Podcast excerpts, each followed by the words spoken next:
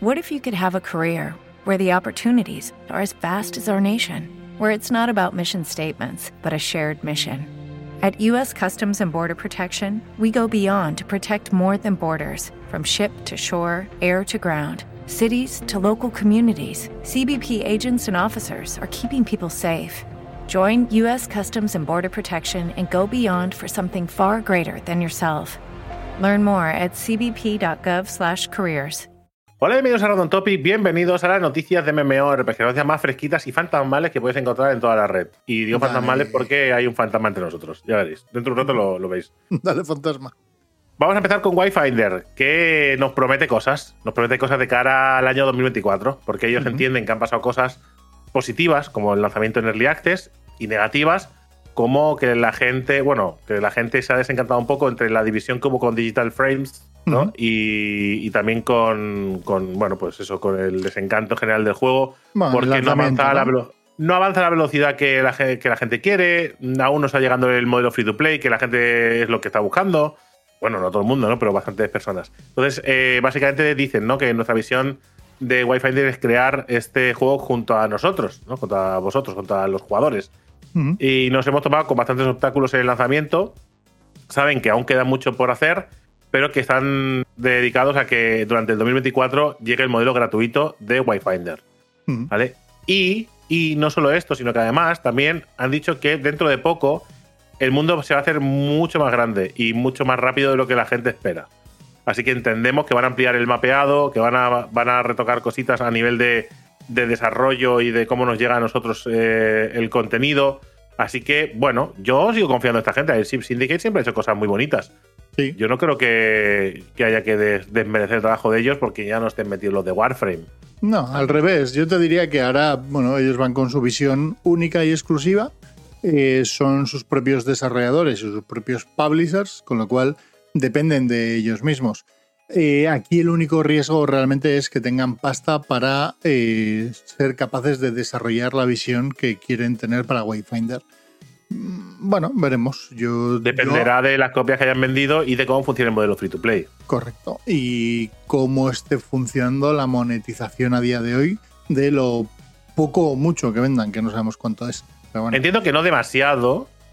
Entiendo que no demasiado, pero que vendieron suficientes copias para mantener el proyecto abierto y desarrollarlo hasta el modelo free to play. y hay que recordar que también pillaron pasta de la gente de Sony por parte de PlayStation como También, ese exclusivo temporal a modo de Early Access. eh, ah, eso provocó además adelantar el desarrollo, que también igual fue un problema, visto después, que porque el Pues sí. arranque del juego no fue del todo fino, o al menos no tan fino como esperábamos. Pero bueno, no pasa nada, Drake, porque tenemos, las- tenemos otra esperanza a un futuro, que es La esperanza. Camelot Unchained. ¿Tú crees, ¿Tú crees que en 2024 vamos a ver algo de Camelot Unchained? Sí, totalmente convencido. Sí, sí, sí. sí, sí, Mark, Vamos a ver una alfa, una algo. Mark Jacobs también confía en ello. Eh, 2024, nuevas promesas y desarrollo continuo, ¿vale? Eh, la gente detrás del equipo de Camelot Unchained, es decir, Mark Jacobs y sus distintas eh, cabezas, ¿vale? Eh, dicen que en 2024, o sea, que están en su undécimo año desde la, desde la creación del estudio. Un décimo, ¿eh? 11 años. Bueno, bueno, se han tomado su tiempo. Las cosas buenas se hacen poco a poco. No hay que añejo. ¿eh? El MMO añejo. Claro. y que tiene una fuerte base que guiará el proyecto en 2024. Hay que tener cara a que Pues en el año que- número 11 digas que tienes una fuerte base. Va a ser el primer MMORPG Gran Reserva. Claramente. ¿No? Yo creo que Eh, sí, ¿eh? Entonces, la noticia más destacada, destacada es la llegada de una nueva build para las pruebas, en teoría en enero, yo no me lo creo, eh, que básicamente podrán entrar la gente que apoyó el juego para su fase beta 1, es decir, la gente que puso pasta que les daba acceso a esa beta número 1. Me sorprende eh, que lo llamen beta número 1 cuando no hemos visto apenas absolutamente nada y lo poco que hemos visto han sido wallpapers. Y, y- Bueno, eh, porque, porque el- cuando lo saquen estará ya hecho. Vale, vale. Estará ya cocinado, ya estará entero. Entonces, bueno, de cara a futuro, Mark Jacobs, que es el director, eh, dice que han tenido un final de año interesante para él como para el estudio y que eh, anticipa que todo, eh, que compartirá todo, especialmente las buenas noticias. Y ya está. Ese A es ver, mensaje. Es decir, no nos regular. No he dicho todos nada. siempre apuntar este eh, y el y el Pantheon Rise of the Fallen. Sí, pero Pa- Son dos. Pantheon Rise of the Fallen parecía que había visto como la luz, ¿no? Parecía que podía. Bueno, pero, pero van de la mano, ¿sabes? camino. Sí, sí, sí. ¿Sabes? Van de la mano. Están ahí que, que sí quiero, que sí que no, y parece que nunca va a llegar. Y cuando va a llegar, llegará tan desfasado que la gente dirá, ¿hay tanto rollo para esto? Y la gente se enfadará. Y bueno, en fin. Es verdad que forman parte de ese grupo eh, de la muerte que son los MMOs como eh, Chronicles of Elyria, ¿no? Eh, este, Camelot Unchained y Pantheon Rise of the Fallen, que formaron parte de ese grupúsculo de gente que Y salió de Está denunciado, ¿eh? Kickstarters y demás. Uno de ellos está denunciado. Vamos ahora con eh, Ghost Crawler. El ¿eh? fantasma. El fantasma. ¿Y por qué el fantasma? Pues porque lo dice su nombre, es su nick. Pero es que además podría ser el único flipado que le pone, que le pone a su MMORPG Ghost MMO. Pero que el podcast se llama Word on the Street. Quiero decir, Que sí, que sí, que sí, que sí, que es un flipado. O sea, está el ego, de sí mismo. el ego no puede, no cabe. O sea, el ego de eso Kojima, o sea, yo creo que este tío está por encima. Y menos justificado todavía, porque es que Claro. eh, mira que Kojima es, va de estrella de rock, pero también es un, po- es un poquito estrellita del rock. Y se lo puede, eh, sí, pero puede Claro. ir de ello. Quiero decir, después de todo Pero lo que ha este hecho, señor, aunque ha hecho muchas cosas, es verdad Sí. que es una persona relevante La- dentro de los MMOs. la Cosby Suite, por ejemplo, sí. Eh, Bueno, sí, entre otras cosas, pero me refiero, yo qué sé, igual te estás flipando un poco. Yo creo que se, yo creo que le hemos dado demasiada coba a este señor. ¿Vale? Y se está viniendo arriba. Pero bueno, más allá de eso, nos habla de su MMORPG, que es un proyecto actualmente, que es Ghost, se llama. Y que, bueno, nos dice que van a estar trabajando durante este año en diferentes cosas. Nada de ello va a llegar a los jugadores, ¿vale? Son Vale. cosas como eh, eh, combate, mi- mirar diferentes modelos de combate, mirar diferentes modelos de zonas de PvE, arte, eh, terrenos en propiedad para jugadores. En fin, varias ideas que tienen para verlas cómo las plasman y cómo le dan una vuelta al tema de, del MMO. Es decir, que está verde, ¿no? Lo siguiente, Muy verde, sí, pero bueno, eso ya, yo ¿vale? creo que ya se Sí, Eso lo ¿no? sabíamos. Lo digo más que nada para que la gente que pensaba que el MMO de Riot está lejos, pues este está un poco más lejos. Bueno, igual les adelanta por la derecha, no lo sabemos. Ya veremos, ya veremos, no sabemos cómo va, cómo va el tema. Pero lo que sí que tenemos que decir es que, bueno, pues eh, de cara a 2024 eh, van a llegar cosas como un nuevo Discord eh, para hablar con los jugadores, porque dice que aunque no van a, no van a informar ni dar eh, datos sobre lo que están trabajando, que cuentan con la ayuda de los jugadores de cara al futuro para ir un poco para que testen el juego de gratis, A ver, en realidad la labor que está haciendo, que no, que no está mal planteado, ¿eh? Yo no lo comparto, pero, pero lo que está haciendo es intentar crear una comunidad alrededor de su futuro proyecto, ¿vale? Que en este caso es un MMO, pero podría ser una pizzería. Eh, entonces, eh, con a tres años vista, o cuatro, o cinco, empezar, empezar a un podcast mensual donde hable de sus cositas y demás, teniendo cierto pues, pues cierto mm, Le cierto halo. VIP sí no Le sobra tiempo, le sobra tiempo, eh, no está muy implicado ahora mismo en, lo, en, lo- ha soltado las ideas y ahora están trabajando en esas ideas y dice, pues yo me hago un podcast, yo me presento en la oficina, hago fotos de mi desayuno. Muy Kojima, sí ¿no? Muy, Bueno, muy que esa aura es verdad que le puede venir bien para pues eso generar un poco más de booths vale de gente que mire a su proyecto con teniendo en cuenta que queda tiempo infinito hasta que llegue ¿eh? pero bueno Eh, nosotros iremos siguiéndolo supongo Sí, sí, Nos como todo. a mí a mí eso es pero a mí personalmente me hace mucha gracia se va a hacer tan tan grande la burbuja por ser Ghost Crawler y Nosotros- que le llame to- a todo Por su nombre. su nombre o apellido o su nickname me parece tan de loco. Que lo dicho, que nosotros le damos cobertura a todos los MMOs y todos los proyectos eh, que salen de este, de este estilo y seguiremos haciéndolo. Así que toca seguir la- lo que pase con este señor y su MMO. Ya está.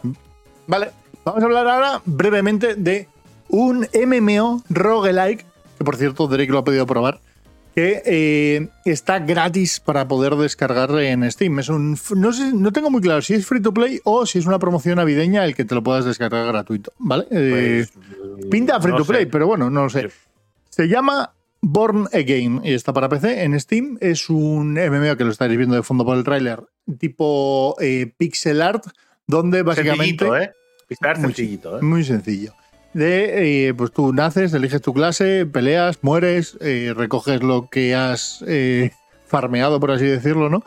Reutilizas esas monedas, evolucionas tu... Más que evolucionar, desbloqueas nuevas clases, Claro. y vuelves a jugar en este, en este círculo vicioso de muerte y, y destrucción. Está guay. Yo no sé, es un MMO curioso de el concepto de permadez se puede decir aquí.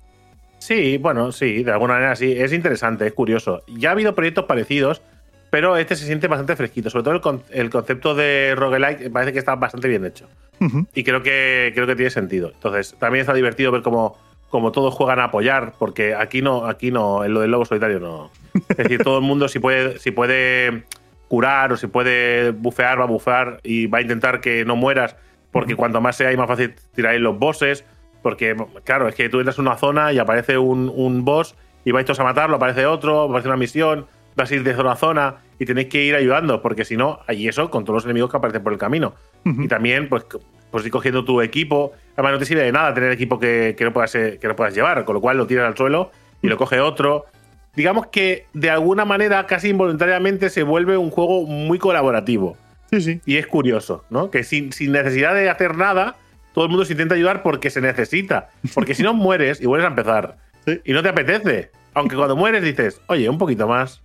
Sí, pero bueno, que- Y consigo la siguiente clase, ¿no? Que es el ninja. Eso sí, dices, pero- bueno, Eso sí, pero bueno, que pierdes todo lo que hayas pillado hasta ese momento. Que no- sí, pero, aprendes, ganas experiencia. Al final, eso, eso sí te lo lleva. No sé, es un juego curioso, ¿eh? tiene vídeo. Igual hacemos algún videito para el canal. Perfecto.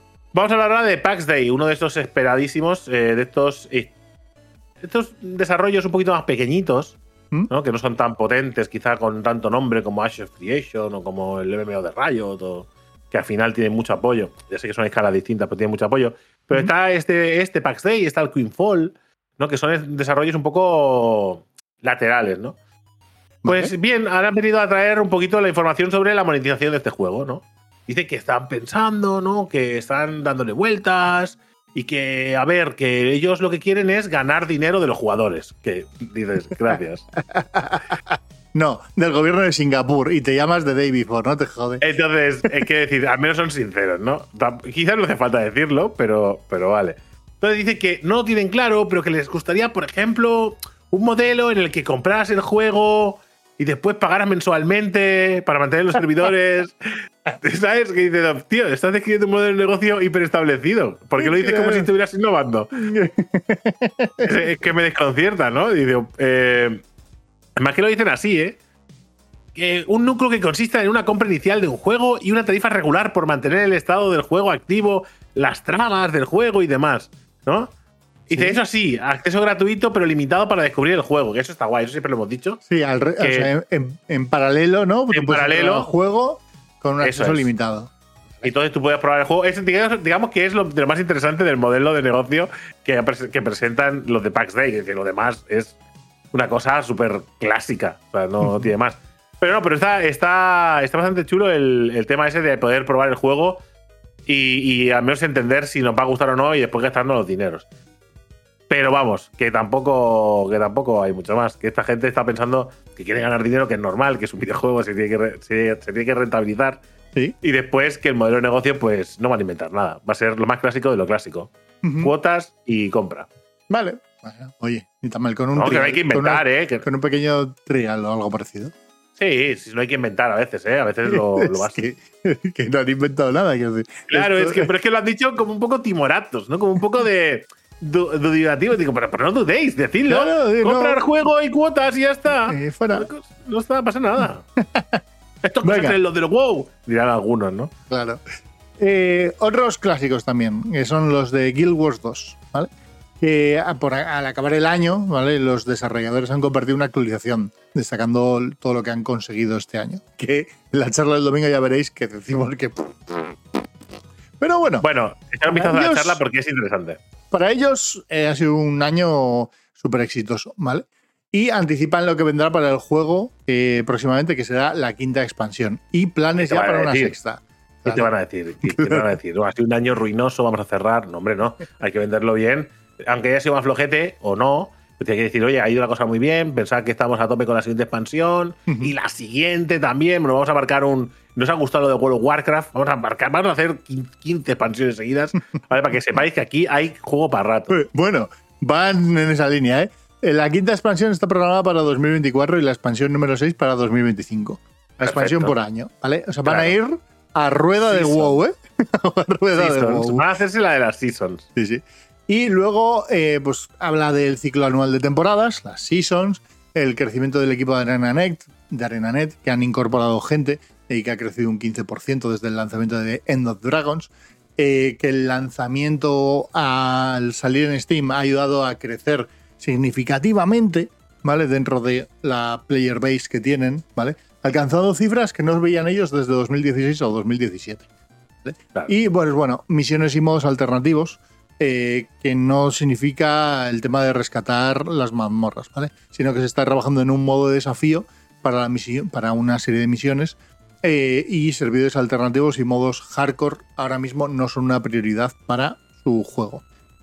Es decir, que le han preguntado por el Classic y por el modo hardcore, como el WoW, porque ya que está siguiendo la senda del WoW, eh, Ya, pues a ver, ¿no? ves si vas a ir por ahí y han dicho que no, que no es una prioridad y que no, que ellos van por otra línea. Bueno, a ver. También hay que decir que les fue bien gracias a una promoción que les hicimos. Eh, no quisiera yo Claramente. echarme flores, pero hombre, algo conseguimos. Y aparte, me parece muy gracioso lo de, lo de Steam, ¿no? Porque eh, hay todo un grupo de jugadores muy grande que ¿Mm? cree que los videojuegos se distribuyen a través de Steam. No, no es broma, esto no es un cachondeo. Hay mucha gente que cree que los videojuegos se distribuyen digitalmente solo a través de Steam que no hay más sitios. Les hackea la cabeza decir, bueno, te lo puedes descargar en otro sitio o de su propia página web. Y te, ¿cómo? ¿Pero eso es legal? Chicos, eh, Steam no existió toda la vida, ¿no? O sea, hay gente muy hackeada con Steam, ¿eh? Me empieza a preocupar un poco. Eh, vamos ahora con Pioneer, que es un MMORPG PvP PvE, que además es tipo shooter, que además esto, esto ahora mismo pega muy fuerte, porque está muy de moda este, este rollete. Un poquito. No me, Warfare, no me- no me digas más, no me digas más. Extracción. No, no es extracción, es una. MMO. Uy. No es un MMO, pero tiene ese rollito de extracción y la gente, pues, aunque el concepto jugable no es, la gente Sí. va a entrar un poquito.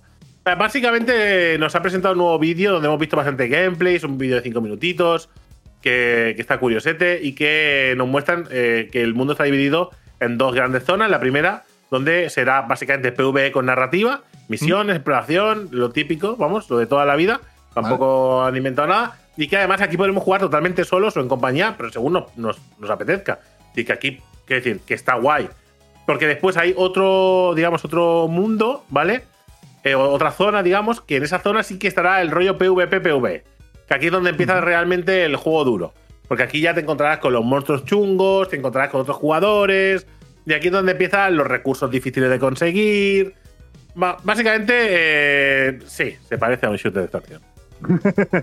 No, pero me parece curioso. Mezcla, mezcla muchas cosas. Como shooter, al menos en el- los trailers, se siente bien. O sea, no, no, no, al menos. ¿Sabes? es- ¿Recuerdas? Se, se siente el shooter clásico tipo. tipo. Ah, no sabía decirte. eh, Call of Duty Classic. puede ser. ¿Sabes? Una mezcla con Fallout. Mezclado con Fallout. Un Fallout, sí, un rollito Call of Duty original con Fallout 3. Classic. No es un Call, of rollito así. Call of Duty Classic. ¿Vale? Con Con- Call of Duty Classic, ¿eh? Con Fallout 3. Tiene un rollito así. Pero además se siente. Tiene una estética muy metro, por ejemplo, también. Mm. Que eso también le sienta bastante guay. No sé, creo que es un proyecto interesante, sobre todo si te gustan los shooters Claro, en primera persona, eso hay que decirlo. Eh, y si te mola el rollo, pues MMO, ¿no? Donde vas contra otros jugadores, donde tienes que luchar contra ellos y con ellos. No sé, me parece un proyecto chulo, interesante y que creo que puede tener su hueco en el mercado actualmente. Sí, aquí la duda es cuánto de MMO, ¿vale? En cuanto al masivo y demás, eh, será, o si se trata, pues la típica del hub y a partir de ahí a lo Destiny, ¿no? Te, te repartes Claro, yo entiendo está. que entiendo que el, el mundo de PvE sí que aquí es con quien tú quieras y tú solo, pero la zona de PvP, Mm. ahí es donde realmente te vas a encontrar a la gente al azar Mm. y donde, bueno, pues tendrás que recoger los objetos y salir de ahí antes de morir. Bueno, un poquito de extracción, ¿no? Pero aunque no sea del todo. Un poco, un poco. bueno, es un shooter de tracción, lo siento. MMO también. Tirarlo el tags. Eh, Drake, y vamos a acabar con otro clásico. Con el clásico de los clásicos. Hablamos de World of Warcraft Classic con la Season of Discovery. Porque han hecho una cosa bastante chula que no sé si lo mantendrán todas las semanas. Que es, eh, han hecho el Season of Discovery by the numbers, es decir, por las cifras, ¿vale? Y eh, han publicado un vídeo de cuatro minutos hablando de cifras que se han visto. ¿World of Warcraft ha dado cifras? Eso no suele pasar, ¿eh? Sí, pero no te preocupes que no ha dado eh, cifras de cuentas. Aunque seguro, Ah. que hay más de, seguro que hay más de uno haciendo multiplicaciones y divisiones. ¿eh? Eh, y sobre la primera semana de la Season of Discovery han hablado de que se han creado 4,5 millones de personajes. ¡Ojo! En una semana, ¿eh? 4,5 millones de personajes, ¿vale? ¿Se yo puede sé. hacer una media de dos personajes por cuenta? Más o menos, Eh, aproximadamente. no, en Season of Discovery, ¿tú crees que llegará a dos personajes por cuenta? Yo creo que no llegará. Habrá, habrá gente que una y habrá gente que cuatro personajes, porque hay Ya, gente que eso eso sí. sí. Sí, porque Porque, además. empiezan las runas específicas de cada clase, bueno, específica para hacerte Sí. un roquetanque, para hacerte. Igual te has hecho varios personajes en y habrá gente que va a fuego con uno. Pero en una semana, dos personajes de media. Eh, Se me hace No sé. mucho, ¿eh? Pero que igual. Bueno, uno y medio. Negocio. Bueno, yo, yo estaba pensando en un 70% de gente, ¿vale? Eh, O sea, eso multiplicado Era por por calcular 0,7. jugadores. Sí, sí, por eso, son, por eso. ¿sabes? Que multiplicas por 0,7, ¿no? Y se te quedará en 3 millones y medio de cuentas. Me Jugando. parece razonable. Sí, sí, sí. Oye, curioso, ¿eh? La, salió bien la jugada de Sin of Discovery. Pero aunque sea como tú dices, 2 a 1, eh, 2 millones y pico de cuentas. Que da igual Es- que hagan las matemáticas que les ha salido rentable. Les ha salido de hostia. 10. De hecho, hacen una, hacen una comparación bastante curiosa que dicen, si la tasa de nacimiento de bebés en el mundo es de aproximadamente 250 por minuto, ¿vale? Eh, aquí se habla de que han conseguido un ritmo de 450 personajes por minuto creado. Ojo, eh, la natalidad en, en Azeroth. ¿cómo está? Se han descubierto 10 millones de runas, ¿vale? Hay que recordar que hay como 100 runas, ¿no? Para descubrir, eh, 12 por clase, 8 clases. 8 clases, si no, sí. Eh, y que solo el 0,09% de, de la gente ha conseguido coleccionar las 12 runas de su clase. ¿Vale? Hombre, es Es un que. ve- porcentaje muy bajo, ¿eh? Bueno, se ve que, claro, también hay, hay dos cosas. Yo he estado un poco escuchando sobre el tema de gente que está jugando a tope. Y hay varias cosas. Una, que van a las runas que tú quieres usar y las demás te la pelan muy fuerte. Es decir, yo sé dónde están las de, estas y es que tampoco es tan fácil conseguirlas si no miras una guía. Que tienes que hacer por buscar y tal. Entonces, el tanto por ciento más alto es que la gente ha ido con una guía a buscar las tres, cuatro runas que le interesan y las demás me dan igual. ¿Vale? sí. Y después eh, gente que pues no las ha encontrado todavía. Sí, sí. De hecho, con las runas puedes hacer distintos roles, ¿vale? Y se habla de que hay un 44,3% de personajes capaces de ocupar nuevos roles. Lo que hablábamos del Warlock tanque, ¿no? Ahora puedes tanquear con el Warlock si quieres, gracias a, O con el rogue. con- gracias a una serie de runas.